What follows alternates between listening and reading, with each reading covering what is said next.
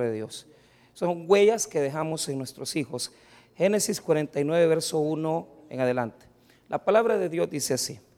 Y llamó Jacob a sus hijos y dijo, juntaos y os declararé lo que os ha de acontecer en los días venideros. Juntaos y oíd, hijos de Jacob, y escuchad a vuestro padre Israel.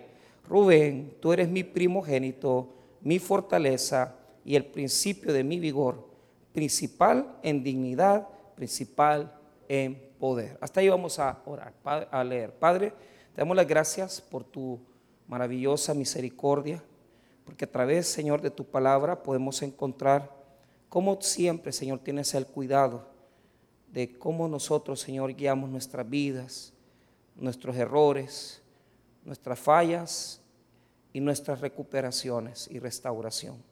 Te pido, Señor, que a través de este texto de la palabra de Dios podamos en tu conocimiento. En el nombre de Jesús. Amén y amén. Pueden tomar asiento. Muy bien.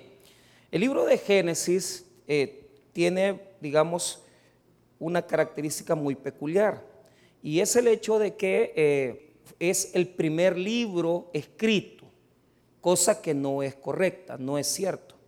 Porque realmente el libro de Génesis, cuando uno lo estudia con el cuidado pertinente, se debe haber desarrollado su composición por lo menos entre los años 800 a 700 antes de Cristo en las cortes de los reyes, muy probablemente de Judá.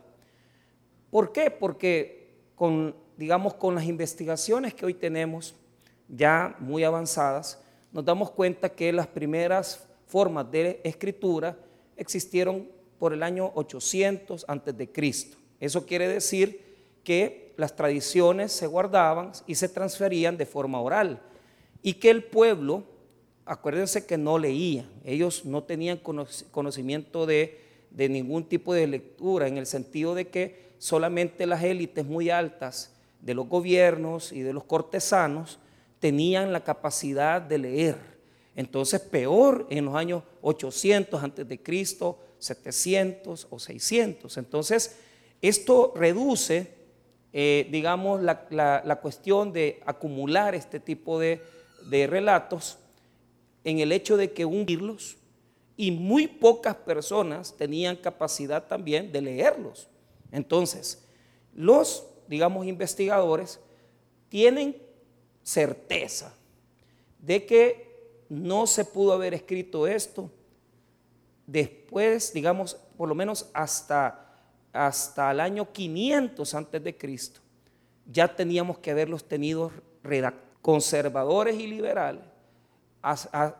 este, tienen, digamos, la, certeza también de que este, no fue hasta que estuvieron en Babilonia cautivos, que fue allí donde se ordenaron estos escritos de una forma ya más sistemática. Es decir, los escritos del Antiguo Testamento, incluyendo el libro de Génesis. Entonces, estoy hablando de la gran mayoría de los escritos del Antiguo Testamento. Probablemente ya estaban escritos los libros de los profetas, ya estaba escrito, eh, ¿cómo se llama?, los libros de historia. Eh, la, la cuestión era de que en ese momento ya estaba escrito la mayoría del Antiguo Testamento, no todo, pero sí la gran mayoría para cuando estuvieron en Babilonia. Ahora, eh, eh, ahí muchos piensan que el libro de Génesis tuvo su redacción final. Y la Biblia nos enseña en el, libro, libro, en el mismo libro de Nehemías eh, que cuando llegaron ¿verdad? a la lectura de la, de la ley, Nehemías y Esdras, ¿verdad? Esdras y Nehemías, ellos en esos dos libros se nota que cuando Esdras hace la lectura de la ley, hay alguien interpretándola en el idioma de en el idioma de Babilonia, es decir, el arameo, porque aquellos que hablaban hebreo antes de la deportación del 585 probablemente ya habían muerto bastante. Entonces, ya el idioma de este pueblo ya no era el hebreo, sino que era el arameo, que fue el idioma que habló Jesús. Entonces, Allí en esos capítulos de Nehemías usted puede encontrar el momento en donde Esdras comienza a leer y por eso es que la mayoría de la crítica y también los conservadores piensan que es Esdras, el sacerdote Esdras, el que ordenó el Antiguo Testamento por primera vez. Ahora, ¿por qué se lo digo? Porque esta, esta composición del capítulo 49, eh, esto es lo bueno de no tener cámara, porque uno puede hablar ya herejías. Entonces, este, eh, eh, pues sí, porque si ya uno comienza a hablar, ya la esta está hablando, y pues, no se puede hablar así. Entonces, el tema es de que ya el capítulo 49 tiene notorias, digamos, señales de que, digamos que algunos de estos hechos, ¿verdad? El que los escribió, el que les dio su, digamos, su redacción final, ya tenía conocimiento de algunos de los hechos que sucedieron, históricos. Entonces, porque cuando se habla de algunas tribus aquí, se amplía, ¿verdad? La cuestión de hablar de ellas, y se nota que alguien ya conocía un poquito la historia. Entonces, eh, esto solo como cuestiones generales, pero ¿qué es lo que quiero hacerles notar? En este texto, Jacob, el patriarca, ¿verdad? El descendiente directo de Abraham, Abraham, Isaac y Jacob, bendice a sus hijos. Entonces, nosotros vamos a notar aquí esa bendición pero quiero sacar de esto algunas cosas importantes que son prácticas en nuestra vida. No voy a irme por el lado ya más, digamos, del texto, sino que más del tema de reflexión. En primer lugar, fíjese que Jacob termina su vida porque está a punto ya de fallecer y de que se celebre su, digamos, su funeral. Allí, adelantito, usted puede ver, y en el título del versículo 28, que está la muerte y el sepelio de Jacob. Entonces, usted nota con claridad que estas son palabras que él declara antes de morir. ¿Qué es lo que se nota aquí? Que él va a morir, pero antes de morir quiere hablarle a sus hijos. Quiere hablarle a sus hijos y esto es bien importante. ¿Por qué? Porque la forma en que le va a hablar es conjugando. Mire bien, toda la declaración que hace Jacob de sus hijos la hace tomando en cuenta errores que han cometido en el pasado, su presente y su futuro. Entonces, nosotros vamos a tomar esa base de saber que conocemos las fallas de nuestros hijos, pero que conocemos su presente, pero también podemos influenciar su futuro. El objetivo que nos tenemos que plantear nosotros aquí es qué tanta capacidad tenemos a través de la bendición constante, permanente, es decir, hablar con nuestros labios palabras de corrección, exhortación y de bendición, nuestros hijos pueden tener, hermanos, la posibilidad de cambiar su destino. ¿Por qué? Porque aquí ya todos sabemos, ah, ¿cuál de nuestros hijos es el más? Eh, los que ya tienen hijos un poquito más, eh, ya digamos, eh, maduros, ¿verdad? O los que ya tienen hijos grandes, ya saben las fallas, fallas de carácter, el mentirosito, el que siempre le agranda las cosas, el que siempre, ¿verdad?, anda escondiendo todo, aquel que es, es, violento, que es agresivo, y, usted, pues, ve esa actitud, ese tipo de conducta, porque se da cuenta, ¿verdad? Que, que su hijo le ponen queja en el colegio, que, que, penqueó a dos bichos ahí, a un compañero, que, le, que jugando fútbol le metió zancadilla y le sacó la fresa. O sea, eso es, e, eso es así. O sea, uno puede ver el carácter presente, pero influenciar su futuro también.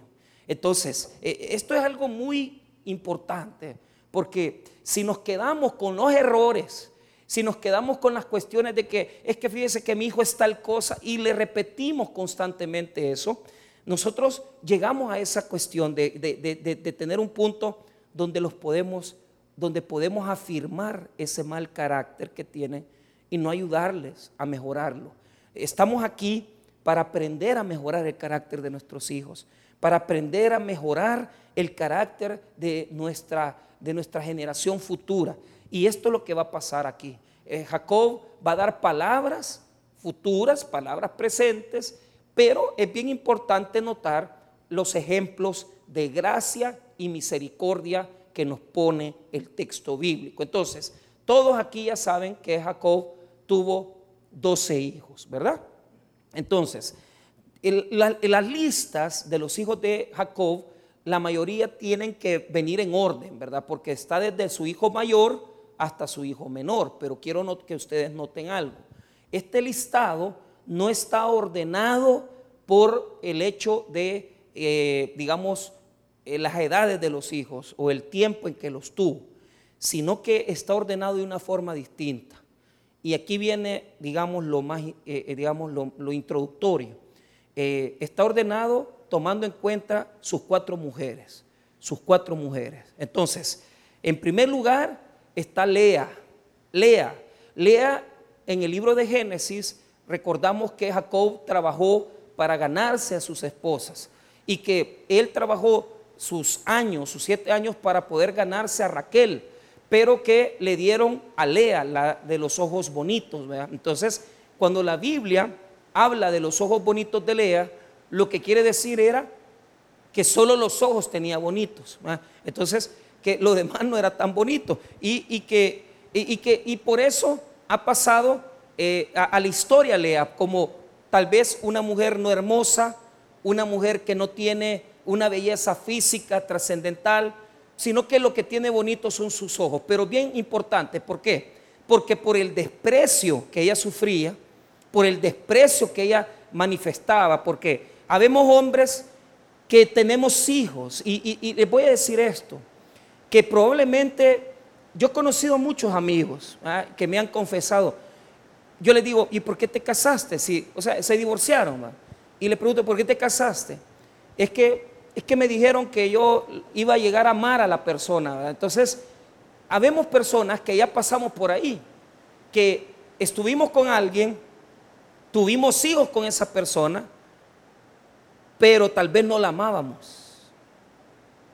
Entonces, ¿usted cree que eso no influencia la relación futura con los hijos que usted tiene con esa persona? Claro que sí, afecta. Claro que sí, tiene trascendencia. ¿Por qué? Porque la relación que usted tenga con la madre de esas personas, de esos niños, de esos hijos, va a impactar la vida de sus hijos directamente. Entonces, los primeros, los primeros hijos que se mencionan, que son seis, son los hijos de Lea, la que tiene ojos bonitos. El segundo grupo, ¿verdad? Está conformado por los hijos de las criadas, Bila y Silpa. Entonces, comienza el listado de las criadas desde el versículo 16 hasta el versículo número 21 Ahí están los hijos de las criadas. ¿Y qué puede notar usted? Note usted la porción de versículos corta que le tocan a los hijos de, los, de las criadas. ¿Por qué? Porque seamos honestos. Mire, aquellos que, son de esa fama de que tener una mujer, eh, una mujer con la que se casan y un amante con la que, con la que digamos, eh, usted ya sabe que, que usted va a estar con ella, pero usted nunca va a dejar a su esposa. Y ese juego, pues muchas mujeres ya lo conocen. Y a mí me contaban de un amigo, de, bueno, me contó la persona que lo está aconsejando, porque es amigo mío. Y me dice, mire, pastor, que está bien difícil porque lo, que, lo que está con, embelesado con una muchacha que, que vive en la unión y, y, y, qué pasa con ella, que le ha dicho que lo único que le pide es que tenga su esposa y la tenga ella, pero que no tenga una más. O sea, y, yo me pongo a pensar eh, que eso, y esto que, que él es cristiano y ella es, la esposa es cristiana. Y, yo digo, ¿cuántas personas aceptan esos triángulos amorosos? Entonces, la concubina, las concubinas, nunca van a tener la misma posición, aunque luchen. Porque si ese hombre tiene claro que va a estar con su mujer hasta que se muera y no se va a divorciar, Usted va a tener que esperar, porque hay gente que así es, que tiene hijos con sus amantes y, las tienen ahí y, crían los hijos de su esposa y crían los hijos del amante, y, pero, pero darle ese, ese menoscabo, porque claro, los hijos, los hijos ya se sabe pues, o sea, este es hijo de fulano, ¿verdad? Pero ellos no están casados. Y uno se fija, pues, porque uno no es que no uno sea metido, pero en la colonia había un señor ahí de muy conocido públicamente. Y, entonces yo ya sabía que pues está casado, pues. Porque él no vivía, él, él llegaba ahí, ¿ah? pero ella no era su esposa, ella era su amante. Y con ella tenía dos hijos. Pero mire, era un pleito y era una cosa que, que, que usted veía entrar a, la señorita y todo, y usted veía su semblante, triste, cabizbajo. Entonces uno dice, ¿cómo, cómo estos, estos hijos, va? ¿Cómo la familia va a tener futuro? Si, si, si uno llega por un rato, pasa ahí el fin de semana, los feriados, pero ella ya sabe que eh, eh, eh, él, él, él tiene su esposa. Y cuando ya los hijos preguntan, y los hijos dicen, mire papá, ¿y usted por qué no pasa? La gente se da cuenta. Por eso es que la disminución de versículos del 16 al 21 nos demuestra, porque son dos mujeres, nos demuestra que no se les premia igual a esos hijos, ni se les hereda igual, ni, se, ni tienen las mismas condiciones. Y en nuestra situación social, esto representa a los que tienen hijos fuera de matrimonio. O sea, tienes, estás casado, tienes, sí, pero estuviste con otra mujer ahí, la embarazaste, pero, y vos sabés que te hablan, que estás con ellos, pero como no los estás criando, entonces nunca van a tener ni la misma cantidad de amor, ni la misma cantidad de herencia, ni la misma cantidad de tu carácter, sino que van a ser jóvenes, personas, muchachos que van a carecer de ese afecto, van a carecer de ese apoyo y por supuesto van a carecer de las mismas situaciones económicas. Porque, eh, claro, cuando ya es hora de heredar, no les dan lo mismo. No les dan lo mismo. Entonces, usted tiene que aprender eso, que usted no tiene por qué estarse exponiendo a ser amante de nadie. Usted no tiene por qué estarse exponiendo a, a que, ah, mire, fíjese que él es el esposo de la fulana, entonces, y usted ya sabe, pues, ¿y para qué se va a meter con él? ¿Y para qué se va a involucrar con él? Si no le ofrece nada, mire, y más los hombres que estamos aquí, ¿qué le puede ofrecer usted a su amante? Nada. Mire, usted está con su esposa, usted está con su señora. A esa muchacha le está quitando la juventud, le está quitando el tiempo, porque Dios ya le había asignado un esposo, le había asignado una, una persona para su vida diferente. Usted ya es un señor que le lleva 20 años. ¿Y para qué se va a meter con ella, hombre? ¿Para qué se va a meter con ella? No le robe la juventud. Déjela ser. Déjela que ella tenga su pareja. Yo admiro hombres que, que, así, mire, personas que yo conozco y amo grandemente. se me dejaron a su esposa, ya señora, se metieron con cipotas de 25 años menos. ¿Y qué pasó? Eh, tuvieron sus hijos con ellas, tuvieron 10 años de estabilidad, entre comillas, pero a los 10 años ya la muchacha jovencita, pues se enamora, pues, se enamora y, y, fíjese que uno de ellos me decía, ¿sabes qué me dijo? Usted me tiene en una jaula de oro. Me. Claro, este señor que yo conozco, pues tiene mucha plata. Pues eso se acaba, pues. Porque cuando ya ellas realizan que el hombre pierde su capacidad sexual, que el hombre pues ya está en otra edad y usted es menor, y entonces, ¿qué, qué le puede ofrecer? Y, mire, se dio cuenta que, que, estaba haciendo, que estaba eh, estaba eh, teniendo eh, contacto con otro, otra persona de su misma edad. Entonces, y él se dio cuenta y él no le decía nada.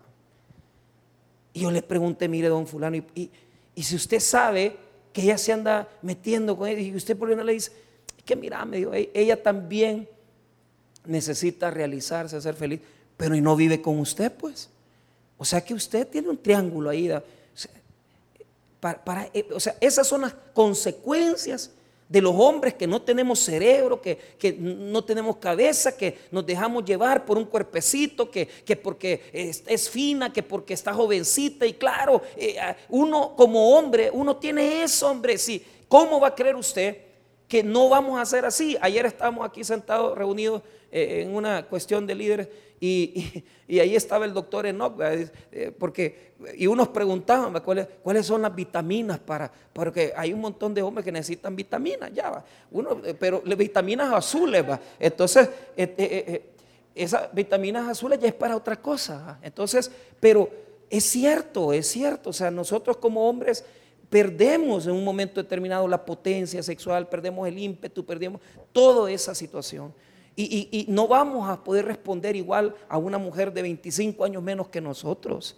Eh, eh, claro, eso es normal.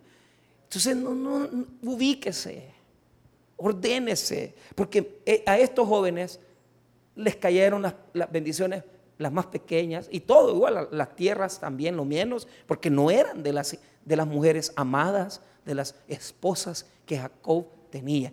y por último, están los hijos de Raquel, que es la mujer más amada de Jacob. Está, eh, está José, que está en el verso 22, y 27, que está Benjamín. O sea, todo el, mira la gran bendición que le da a José. O sea, el hijo de su esposa amada, de Raquel. O sea, le, le dedica el verso 22 hasta el 26. O sea, a un solo hijo y a Benjamín el verso 27, que Benjamín es el último. Entonces, pero esos son los hijos de la esposa, de la esposa. Entonces, de la que más amó. O sea, es la que con la, con las, de la cual se enamoró, la cual amó. Y, vea, hay, hay señores que, que ya llegan a los 70 años y, y se separaron de sus mujeres, sus hijos ya están grandes entonces los, hijos aceptan que, que, los hijos aceptamos que los ancianos pues tengan, tengan otra mujer y tal vez no es una jovencita, sino que ya él tiene 70 y ella tiene unas, unos 50, entonces 55, entonces, pero y, mira, y, qué le vas a decir a un señor que necesita que lo cuiden, que necesita que estén con él? Pues es, es lógico, es lógico, pero pero realmente los hijos que se tienen en la juventud con la esposa con la cual uno se casa, con la cual uno ama, no tienen comparación a los hijos que uno puede criar después con las pocas fuerzas, ya siendo un anciano, o, los que tiene usted fuera de matrimonio, porque usted no les va a dar lo mismo. No les va a dar nunca lo mismo. Siempre va a ser un problema, siempre va a ser una cosa que eh, es que ahí tuve esto, pastor, tuve esta cuestión afuera, está bueno. ¿Y, qué vamos a hacer? Pues, pero, pero a los que uno ama, a la mujer que uno ama en su juventud, a la que con uno se casa, con uno se compromete, uno, uno, pues con ella se tienen los hijos y muchas veces esos hijos, pues tienen muchas ocasiones, eh, se les ama más, aunque sabemos perfectamente que eh, uno va aprendiendo a ser papá y hay algunos hermanos que hasta ahora que ya están casados por segunda vez, como que ya lo de ser papá les vuelve a nacer bien. Entonces, eso sucede mucho, que ya cuando se casan por segunda vez, ya a los hijos de la segunda relación, a ellos, a estos los, con ellos platican, con ellos juegan y, con ellos van y vienen. Y, entonces los hijos de la primera ya se ponen aquí, que mi papá son los hijos de la, aquella mujer quiere, pero es, es una pugna porque estos hijos mayores nunca van a querer a los hijos menores y, estos hijos menores siempre van a tener una, una cuestión que no es igual, no es igual. Mire, hay que aprovechar la oportunidad de criar, hay que aprovechar la oportunidad de ser padres cuando el Dios lo permite, cuando Dios nos da la oportunidad. Toda situación que se haga fuera de ese, de ese dominio perfecto de Dios ya, ya lleva una curita, ya lleva tirro y no es igual. Nunca va a ser igual uno desafiar los planes de Dios. Ahora, veamos aquí a los hijos que yo para mí estas no son bendiciones, sino que puedo hablar de, de incluso de maldición. Eh, pero yo creo que podemos aprender algo porque no vamos a leerlas todas, no vamos a poder, ya nos comió el tiempo y pues estos cultos solo son más como para empujar, ¿verdad? Entonces, vea esto, mire, se reúne, llama a sus hijos y les puede confrontar cara a cara sus fallas y les puede decir lo que está bien o mal. Dos, juntaos y oíd, hijos de Jacob, y escuchad a vuestro padre Israel. Aquí está el primero. Rubén, tú eres mi primogénito, mi fortaleza y el principio de mi vigor. Principal en dignidad, principal en poder. Qué, preciosas palabras, ¿va? Qué preciosas palabras. Entonces, pero mire, uno ya se puede a sus hijos, uno ya sabe cómo son, ya sabe que los que son porno, los que son salidos, los que son bolitos, ya uno ya los puede ya. Y uno dice, bueno, ¿y este, y este cómo me salió así? Va? Entonces, fíjese que, que es que Jacob no era nadie sencillo.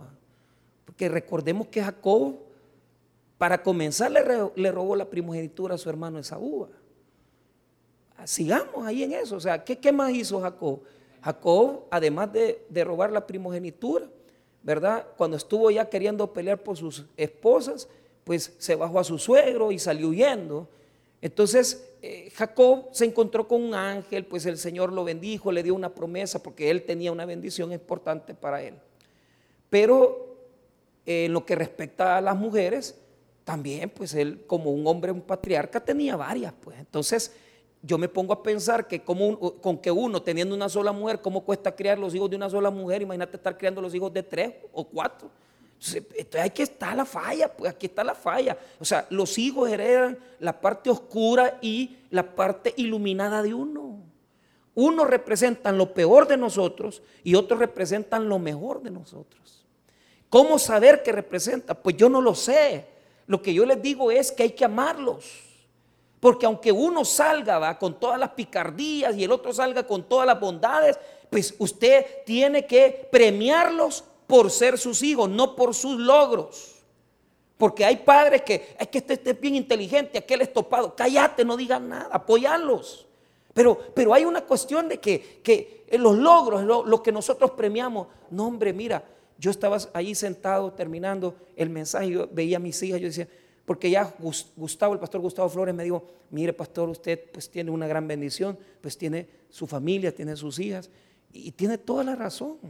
Mi hija menorcita me dice, papito, mire, quiere unas pupusas. Y yo, no, hija, fíjate que, pero, no quería, pero como para no matarle, va, ay, tráigamelas, pues ya yo las guardé porque no me, las voy a comer todavía. Entonces, quizás no me las coma, pero, pero no le iba a matar el deseo. Y, mi hija mayorcita me dice, mire papá, mira, léeme esto porque no lo entiendo y medio le ayudé, pero me, dijo, ahí se estaba comiendo una, una, una de esas, ¿cómo se llama? Esas paletas que, que, tienen limón. Entonces, y hey, no hay una para mí, le digo yo, no papá, toma esta, ya la había chupado, pero, pero ¿qué me tocó? Pues, está bueno, dame alguna. Yo no, pero, pero yo digo, mis hijas heredaron lo dadivoso de mi esposa. Mi esposa es una mujer que, sufre a veces porque yo no le doy, porque a ella le gusta ser dadivosa, pero, son, señoritas que uno dice, si las criamos bien, si luchamos, algo tiene que salir de Dios en ella, porque que tengan lo de uno, amén, pero que tengan lo de Dios, hombre. Si tienen lo de Dios, ya lo hicimos.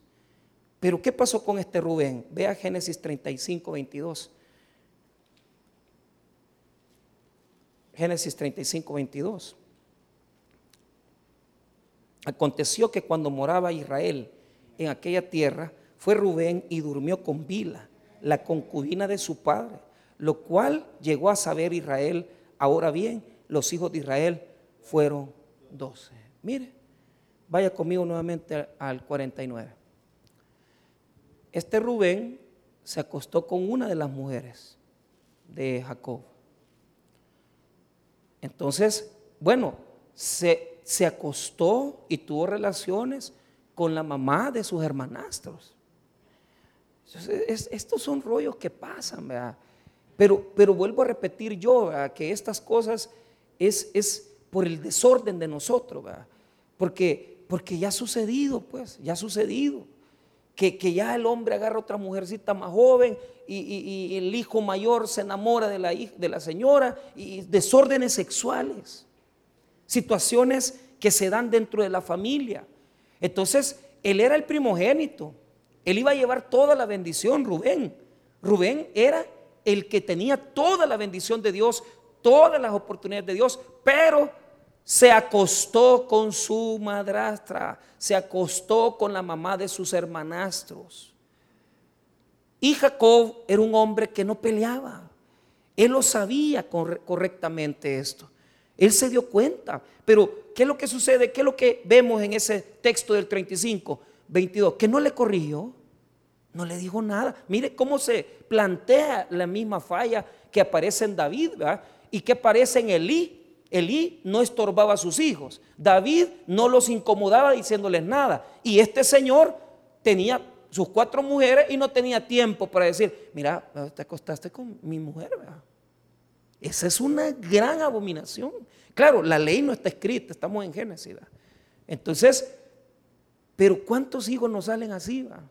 desordenados. Y usted, ¿por, ¿por, qué se hacen así? Porque nosotros los premiamos, ¿verdad?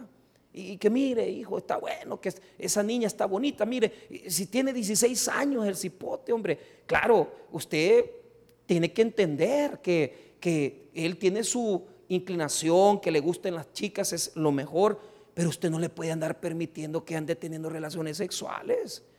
Mire que yo llego al cargo y me dice, lo, comenté en el culto del miércoles y, le vamos a ayudar a este cipote porque 15 eh, años tiene, hermanos.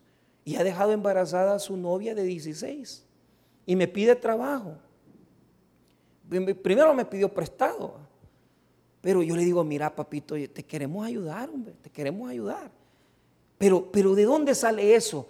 de, chicos mal orientados, de gente que no tiene guía, que no lo aconsejan. Que, que mire, hermano, si hoy en día la mujer que sale embarazada es porque es ignorante, hombre.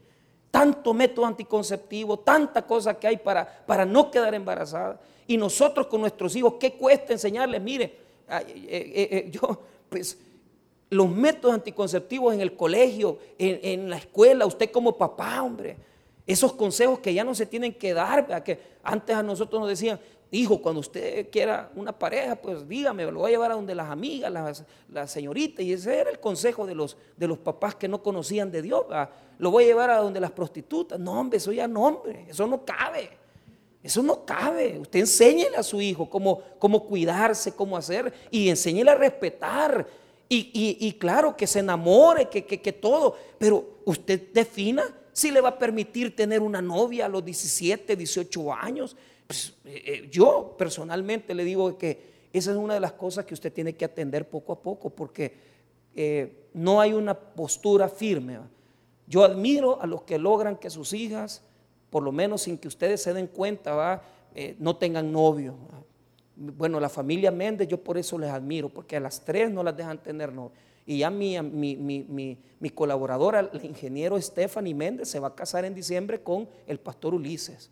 Entonces yo, yo admiro a estos señores como papás, porque la, la cipota, la mayor, ingeniera en sistemas, estudió teología y la cipota con su buen trabajo y el pastor ya se va a graduar de licenciado en teología. Entonces, ¿qué más pues le podemos pedir al Señor?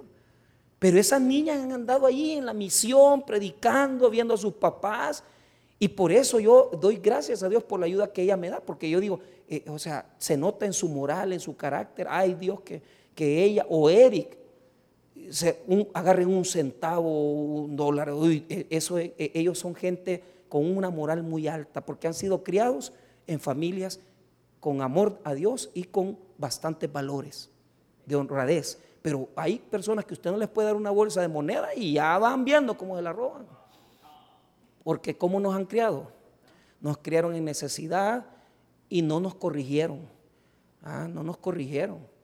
Entonces eh, se le metió a la cama. Ahora vea lo que pierde. Mire lo que dice el versículo, después de decir principal en dignidad, mire el 4, impetuoso como las aguas, no serás el principal, por cuanto subiste al lecho de tu padre, entonces te embeleciste subiendo a mi estrado. Mire, todo lo perdió.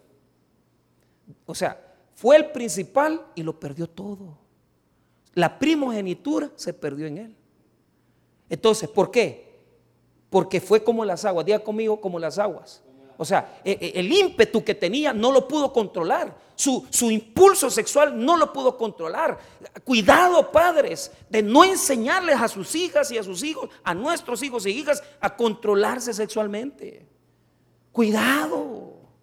Enseñémosles a dominarse, enseñémosles a practicar deporte, enseñémosles a, practicar cosas que les ayuden a sacar todo lo que tienen.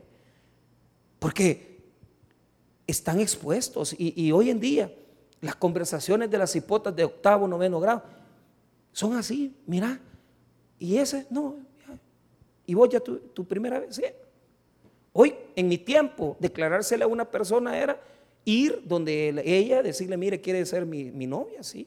Y ir donde los papás, y vamos donde los papás ya en la universidad. mire, ¿cree que me da permiso de poder andar con su hija? Pues, hoy declararse es, es decirle, a mí, me gustaba, pero se pasan el parte de ser novio porque ya me gusta y ya quieren tocar y ya quieren abusar. Entonces, eso no se puede, señores. Eso hay que enseñárselo a nuestros hijos, mostrarles esa condición de dominarse sexualmente. E, e, este fue como las aguas, impulsivo, y se acostó con la, mujer de su papá. Y, perdió su primogenitura y perdió lo principal. Este es el hijo como ejemplo que se le da todos los privilegios y no aprovecha ninguno. Gente que se le pagó las mejores universidades no terminaron carrera. Gente que le dieron carro, lo fueron a chocar gente que les, ah, les ayudaron, les pagaron y los monos irresponsables no hicieron nada con lo que los papás le dieron. Este es el ejemplo claro de alguien que lo tuvo todo y no lo aprovechó. Y hay gente, hermano, que por estar criando a los hijos así, que mire que quiero un Nintendo Switch, que quiero una tontera de esas, que no les dicen nada y los monos se vuelven un monstruo irresponsable. No es posible. No es posible. No es no, pues. No es no. No vas a salir. No te voy a comprar esto. No tenemos para tal cosa. Punto. ¿Y qué vamos a hacer, pues? Y enseñarles el valor del trabajo. Si usted puede llevárselos a su negocio o sacarlos un día a que vean su trabajo, va, llévelos, hombre. Llévelos. Que aprendan a que las cosas tienen su valor. Ahora, Aquí, ¿por qué perdió todo? Por ser impetuoso como las aguas. El 4 dice impetuoso como las aguas. El texto eh, bíblico en la traducción lenguaje actual, escuche lo que dice. Pero me ofendiste gravemente, pues te acostaste con una de mis mujeres, por eso ya no serás el primero. Pues eres como el mar que no se puede controlar. ¿Cuántos hijos son así? ¿Cuántas hijas son así? Duele, duele que le malafamen a una hija, que digan, no, mira, que... Y uno, ¿qué puede hacer pues? ¿Qué puede hacer? Entonces, veamos el segundo, el segundo y el tercer hijo, Simeón y Leví. Mire qué bonito esto. Estos dos se juntaron para hacer una maldad. Y lo que hicieron fue muy duro, porque mataron a una, a una, a una tribu. O sea, a la hermana de ellos la violaron, a Dina. Entonces ellos, para defenderla, fueron a matar a una población. Entonces demuestra con toda claridad, digamos, la, el, abuso de la venganza. Ellos, ellos pudieron haber matado al violador, pero mataron a toda la población. Entonces, y se juntaron los dos para hacer la maldad. Vea lo que dice el versículo número 5. Simeón y Leví son hermanos. Son el hermano 2 y 3. Armas de iniquidad sus armas. En su consejo no entre mi alma, ni mi espíritu se junte en su compañía, porque en su furor mataron hombres y en su temeridad desjarretaron toros. Maldito su furor que, que fue fiero y su ira que fue dura. Yo los apartaré en Jacob y los esparciré en Israel. Entonces, la maldición consiste en separarlos y dispersarlos. Entonces, eso les va a pasar. Como cuando ya ellos llegan a la tierra prometida, se establecen en tribu, se, se separan y se dispersan. Pero, pero note, note esto, note la ira que tenían. Primero, note que en el versículo 6 dice el mismo papá, Dios me libre de estar en medio de ellos, porque estos son yucas, son hijos yucas. Mire, ¿cuántos papás aquí han dicho, no, hombre, yo con mi, mi hijo me va a matar? Si el día que yo me muera, si es que no lo está matando él, pues. Porque hay, hay papás que ya midieron a sus hijos que, que realmente son gente indeseable. Y uno dice, ¿y cómo se hizo este así? No es lo que estamos hablando, pues.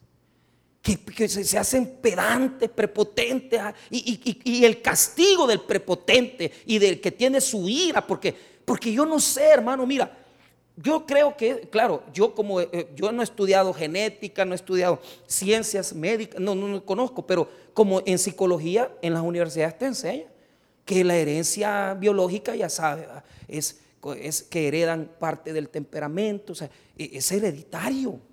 Pero entonces, si mi hijo tiene problemas de carácter, entonces yo tengo que ayudarle, enséñale a controlarse. Y si no puede, busque un psicólogo cristiano, hombre. Es que mire, eso es para, para la gente inconversa. ¿Quién dice, papito? Mire, hay gente que si no se toma una pastillita no andan controlados, hombre. Y hay niños que desde muy pequeñitos, yo me acuerdo que unos monos allá en Santa Ana que, eran la cola de Judas, que, eh, y hermanos, dos gemelos y un hermanito, pero era que le incendiaban la casa.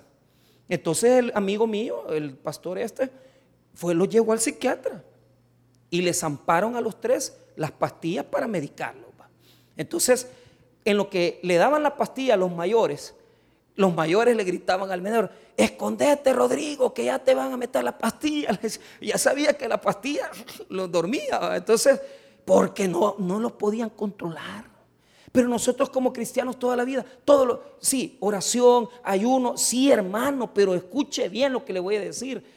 Si es necesario para que aprendan a controlar ese carácter, enséñeles dominancia, enséñeles la humildad, el reconocimiento. ¿Sabe por qué, hermano? Escuche bien lo que le voy a decir. La característica principal del primer hijo fue que él no se arrepintió. Es decir, se metió con la madrastra y él quería esconder, Ay, que yo no hice nada, pero el papá ya sabía lo que le había hecho. Nunca le pidió perdón, ni ahí mismo le pidió perdón, nunca le pidió disculpas. De estos dos, de estos dos, por lo menos uno vemos que tuvo un cambio. Pero cuando nuestros hijos son pedantes, hermano, su castigo es la soledad. Van a terminar solos. Van a terminar solos. Fíjate que me habla una hermana la semana pasada y me dice, eh, eh, pastor, yo no voy a regresar con este hombre, me dice pero llorando, porque los papás, regresa con tu marido, que no sé qué, pero ¿y cómo regresa si un gran borrachón y pedante usted? Un pedante, un burro, pues. Entonces, ¿cómo vas a querer estar vos con un hombre así? Fracasan en el matrimonio, fracasan en, los proyectos laborales, trabajan en el, en el trabajo, fracasan. ¿Por qué? Porque no se pueden controlar. A los hijos hay que enseñarles a tener un buen carácter. ¿Por qué? El temperamento es una cosa y el carácter es otra. Cuando una persona es violenta, es porque no tiene el carácter para dominar su temperamento. No es disciplinado. Tiene que aprender a controlar el temperamento. Porque si no lo aprende a controlar, se va a pasear en su mujer, en sus hijos, se va a pasear en su vida. Es lo peor que puede haber. Leo este texto. Cuando se traduce en lenguaje actual es bien interesante. O sea, eran tan, tan enojados que ni el propio papá quería estar con ellos. Escuche cómo los trata, los trata de animales. En la traducción lenguaje actual, escuche, Simeón y Leví son como fieras. Imagínate como fieras, o sea, como animales, que atacan siempre con violencia. No quiero estar con ellos, ni andar en su compañía, porque en un arranque de enojo mataron gente y despedazaron toro. Hasta los animales tratan mal. Hasta los animales tratan mal. Entonces, pero noté esto. Yo felicito a aquellos que han sido hijos bien, que, han, han, dado guerra, pero han cambiado. Han cambiado. ¿Por qué? Porque ¿qué nos demuestra esta historia? Nos demuestra que aunque el papá sabía lo que tenía, porque tenía dos fieras ahí, dos fieras, y les profetizó, les dijo, descarretaron toros, maldito su furor y su fiero y su ira que dura, y los apartaré a Jacob, y les dio la profecía que van a estar solos.